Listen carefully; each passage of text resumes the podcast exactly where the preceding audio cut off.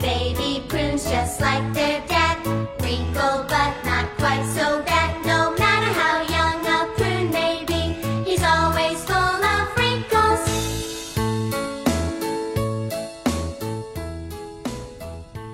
亲爱的小朋友们,晚上好，这里是飞视频的晶晶姐姐讲故事节目，我是你们的好朋友晶晶姐姐。昨天的故事里讲到，挖耳朵终于来到了大海边，他走到了一个小木屋里，小屋的门有点卡住了，不过瓦尔多还是推开了这扇门。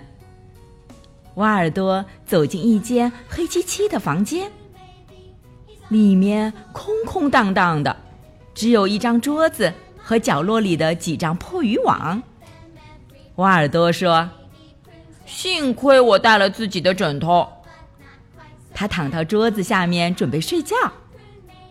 这时，一个老妇人的声音响起：“你可真是不客气呀！”瓦尔多吓得跳了起来。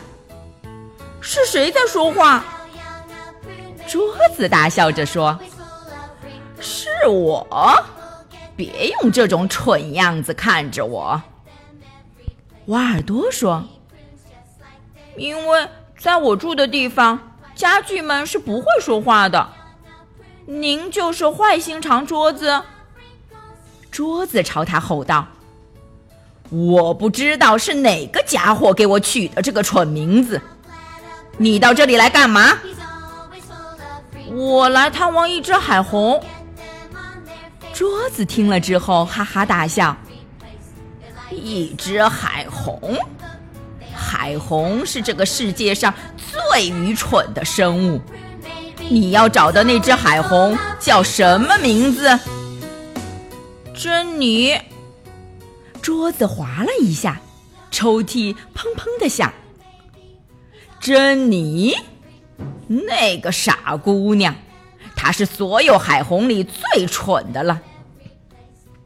瓦尔多开始明白为什么这张桌子叫坏心肠桌子了。请问，我可以在这里躺一会儿吗？桌子坚定地说：“不可以。”这里可不是旅馆。再说，我不喜欢你这种家伙。瓦尔多挠挠头，他可不想在外面过夜。他该怎么说服这张坏桌子呢？瓦尔多说：“要不然，我给您讲个睡前故事。”桌子走过来，看起来很感兴趣。一个故事。一个杀人犯和吸血鬼的故事吗？嗯，对，就像这样的。如果您喜欢这种故事的话，桌子说：“好，我听听你的故事。要是我喜欢你的故事，那你就可以留下来。”瓦尔多开始讲了。很久以前。有一只小狗迷路了，桌子直跺脚，不行，这个开头不好。一只小狗，太可爱了吧？瓦尔多想了想，能不能在这里睡，可就全靠这个故事了。很久以前，有一只大狗，它很瘦，每到夜深人静的时候。它总会去垃圾箱里翻来翻去找吃的。桌子说：“这个开头好多了。现在杀人犯要出场了，别磨磨唧唧的。”瓦尔多说：“好吧，有一只生活在下水道里的老鼠，要来找这只狗算账。老鼠突然不知道从哪儿冒了出来。”手里拿着一把屠夫的刀，一刀捅到大狗的背上。桌子听了，高兴的直跺脚。太棒了！接着讲，吸血鬼来了。哦，对，老鼠杀了大狗，正高兴的搓着手，突然，一只吸血鬼跳了出来，一口咬住了老鼠的脖子。完了。嗯，还没。老鼠把刀插在了吸血鬼的肚子上。嗯，就这样，最后他们三个全死了。桌子满意的说：“嗯，结局真不错，你可以睡在这里了。不过只限今晚，别想赖在这里。”挖耳朵枕着舒服的枕头，一下子就睡着了。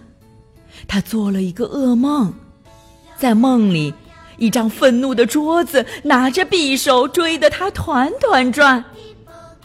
那么，天亮了以后，又会发生什么样的故事呢？明天继续来听晶晶姐姐讲故事吧。今天是上海市松江区九亭中心幼儿园向宇分校许浩文小朋友的生日，晶晶姐姐和小点点还有小羞羞还有小朋友们在这里祝我们的文文小公主生日快乐，每天都健康快乐的成长哦。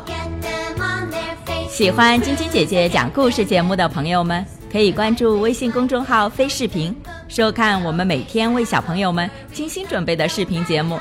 也可以通过喜马拉雅收听晶晶姐姐讲故事电台广播。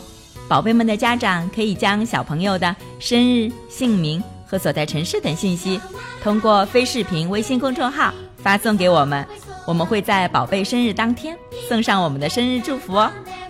好了，小朋友们，祝你们做个好梦，晚安。小点点、小羞羞也祝你们做个好梦，晚安。